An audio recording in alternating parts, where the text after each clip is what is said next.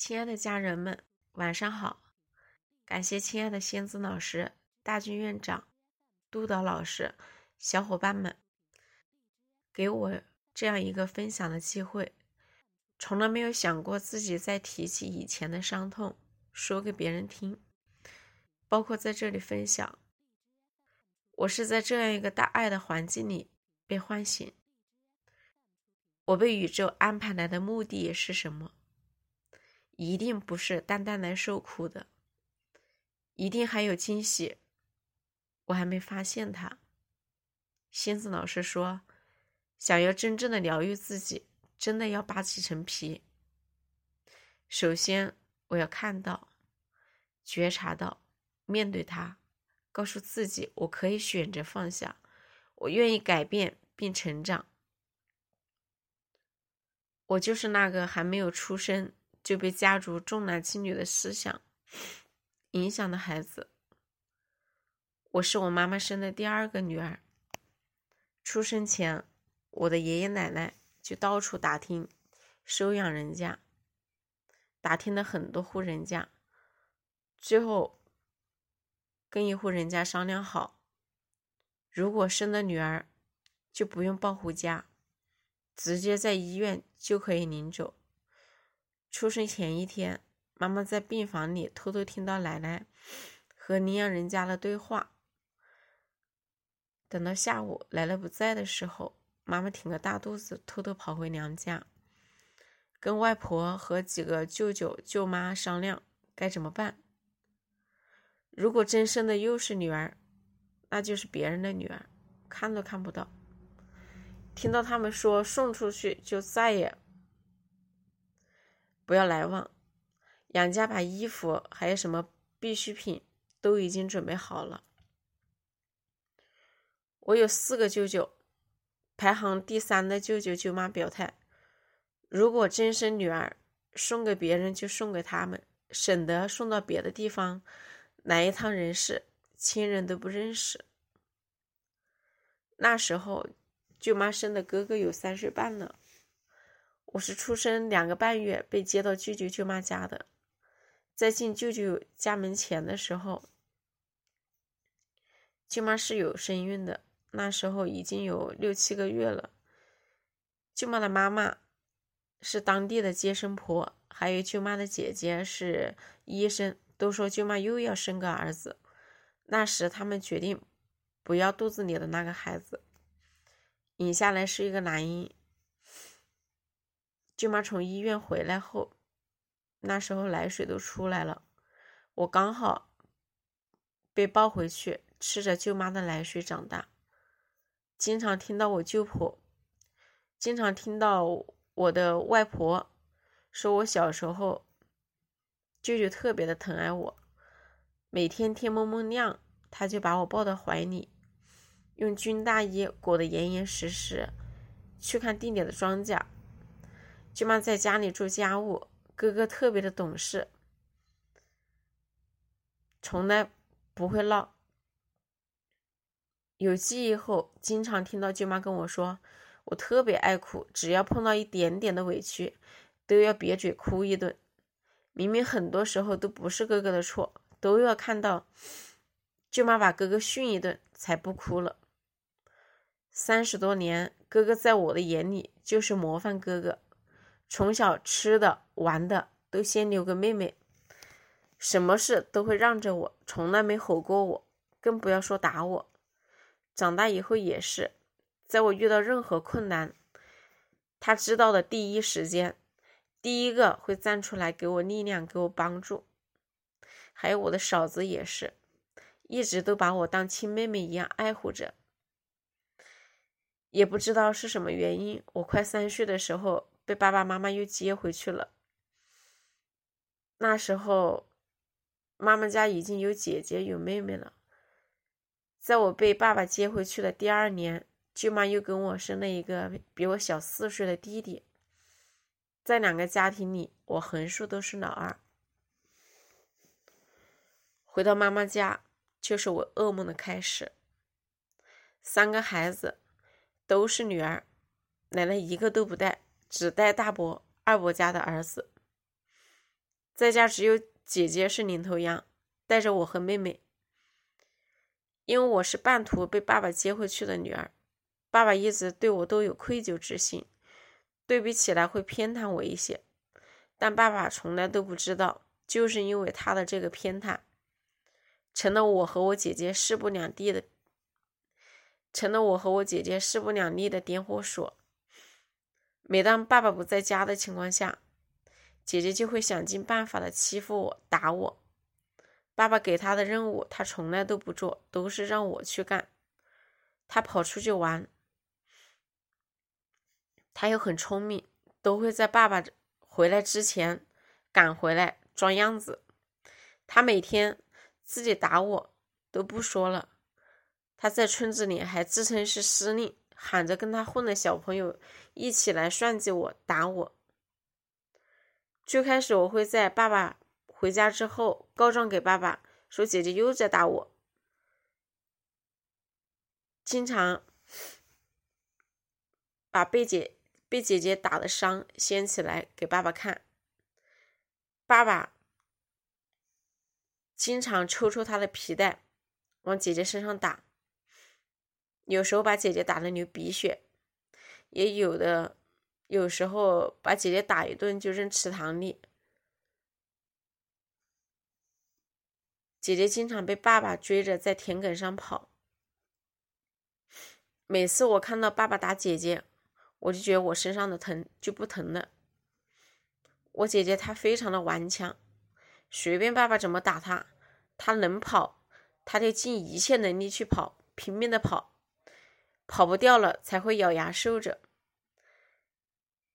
经常妈妈看到姐姐被爸爸打的浑身是伤，去骂爸爸都是自己的女儿也打得下手，稍微教训一下就可以了，还非要来真的，然后就会反过来骂我，就是你个死丫头会告状，姐姐把你打了打了，你还非要跟爸爸说，让爸爸再把那个打伤，但是最后的结局都是爸爸把爸，都是爸爸把姐姐打了之后，他就不管了。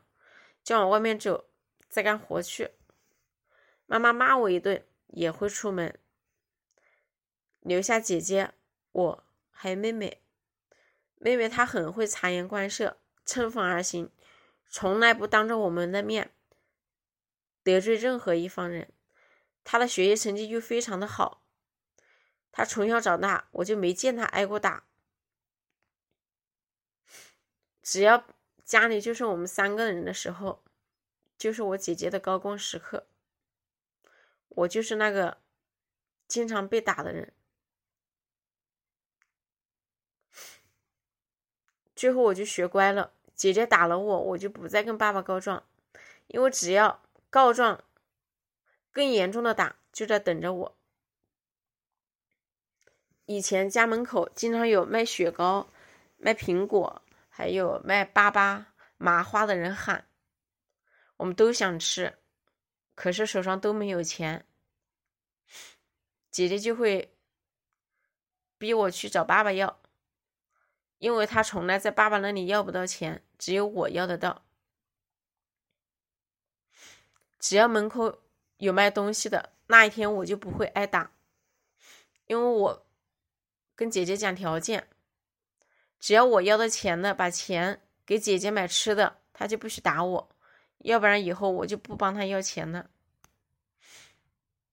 刚回爸爸家的一年多，只要有这一方的人来了，我就自己拿袋子，把自己的衣服随便装几件，然后就跟着人家，人家走到哪里我就跟着哪里，人家要走的时候我就会开口，我就说：“你把我带回家。”我不要在这里，我要回有哥哥的家。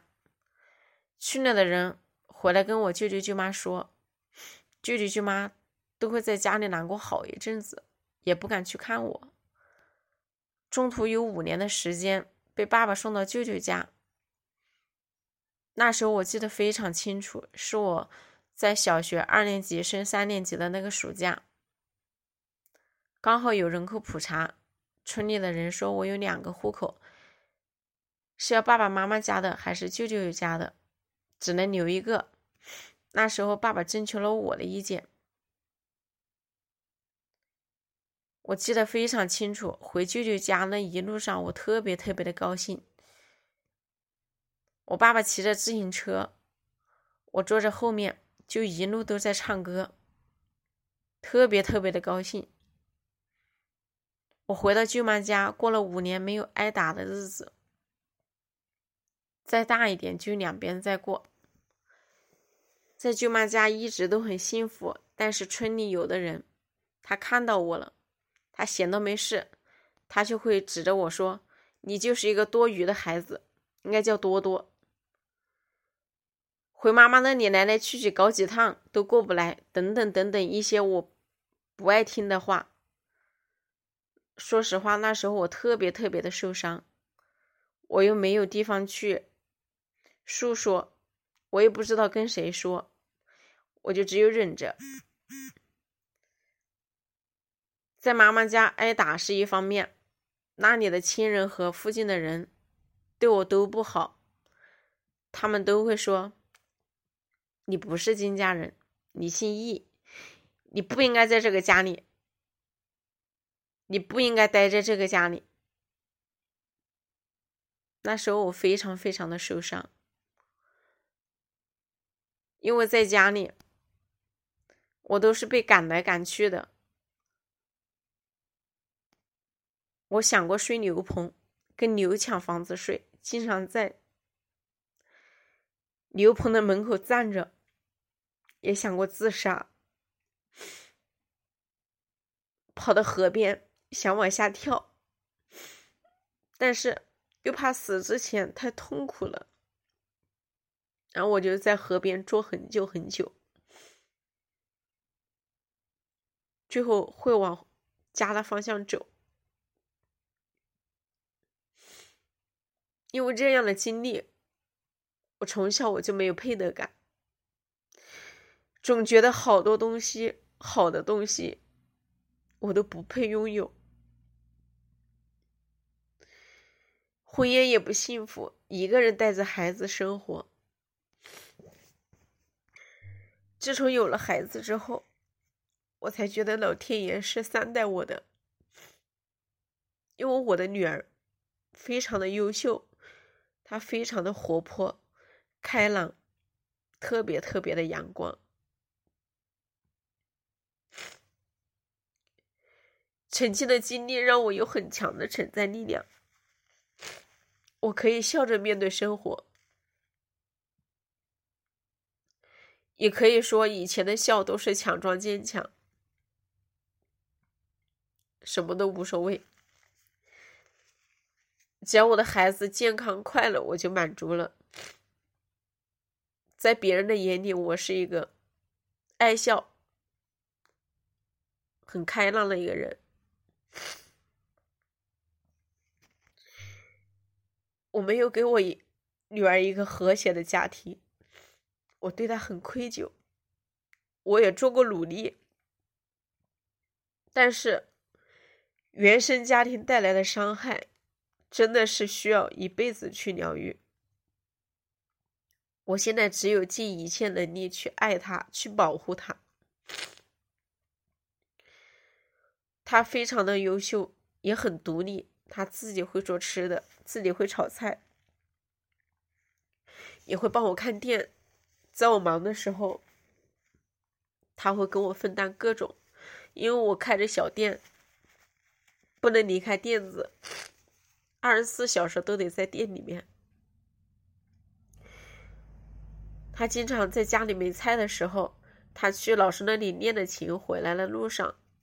他就会去菜场买菜，买菜，买菜之后再坐公交车回来。公交车所有的公交车司机都认识他，都说每次看到他说：“你今天会不会给你妈妈买菜回家？”别人都很照顾他。他说：“妈妈，别人都很照顾我，然后让我在哪里等车。”在天气不好的时候，就让他不要去坐公交车，直接打车回来。人家都很关心他。我女儿就是我成长的力量。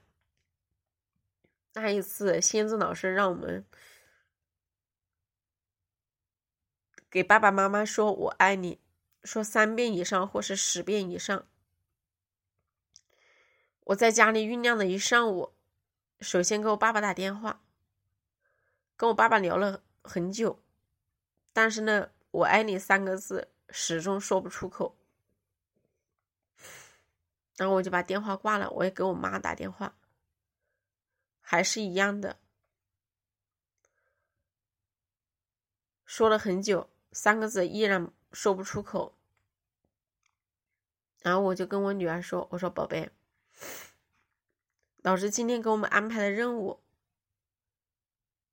让我们对着自己的爸爸妈妈说三遍以上‘我爱你’。”可是妈妈跟爷爷奶奶打了电话都说不出口，你陪妈妈去爷爷奶奶家监督我，好不好？然后我女儿同意了。我很早我就把电子门关了，然后快黑的时候，我就跟我女儿去我妈妈那里。过了很久，我一直在想跟他们说，可是怎么都说不出口。我就回来了，在回来之前，我女儿就开始生气，她也不好明说，反正就是很生生气，气冲冲的。我跟她两个骑着电动车回来路上，她就很气愤，那个呼吸都特别的重。我就说：“我说你生气什么呀？”她说。就是你啦！你说回来干嘛的？你又不去做，那你回来到底是干嘛的呢？当时我就觉得，我真的是需要跟爸爸妈妈去完成我该完成的。然后到家之后，我也给我爸爸打视频电话，没打通，又给妈妈打电话。我跟妈妈说：“我说我今天回家，是因为老师给我们布置任务，要说要对您说我爱你，说三遍以上。”妈妈说：“你一直就是那个老实的孩子，也什么事情也不会放在表面上，说不出口就不说，说不出口啦。”我说：“我必须要说。”然后对着我妈妈说：“妈妈，我爱你，我爱你，我爱你。”说了三遍。我妈妈说：“我知道了。”然后我就把电话挂了。我又给爸爸打电话过去，又拨过去，拨通了。我爸爸在打麻将。我说：“爸爸，我今天有个任务没完成，我要对你说我爱你。”爸爸说：“说不说都可以，非要说吗？”我说。必须说，老师，老师安排的任务必须说。然后我回来，妍妍陪我回来，说我女儿陪我回来，说我没说出口。我现在必须要对你说“我爱你”三个字。然后我就说：“爸爸，我爱你，我爱你，我爱你。”就连着说说了三遍。爸爸说：“谢谢，谢谢，知道了，知道了。”然后我就把电话挂了，因为我爸爸在打麻将。从那之后，我就感觉我妈妈对我变了一点点，她会偶尔的惦记我，然后在她有时候想想着的时候，她会来我的店里给我做点什么，分担一下我的家务，或者给我做一顿饭给我吃。我也觉得有妈妈疼。真的很幸福，可是我妈妈就从来不知道她怎么疼孩子。我只有在我舅妈的怀抱里，我才觉得自己像个孩子；在我妈妈面前，我觉得我不像个孩子。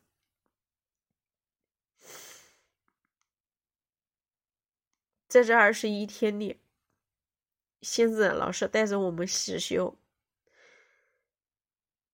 还有大家的陪伴。让我现在重新认识到那个内心的小灵魂。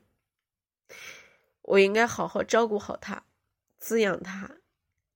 接下来我会在后面的学习中慢慢懂他，跟着大家听话照做。让自己成为一个由内而外散发阳光的人，成为一个爱的传播者。谢谢大家。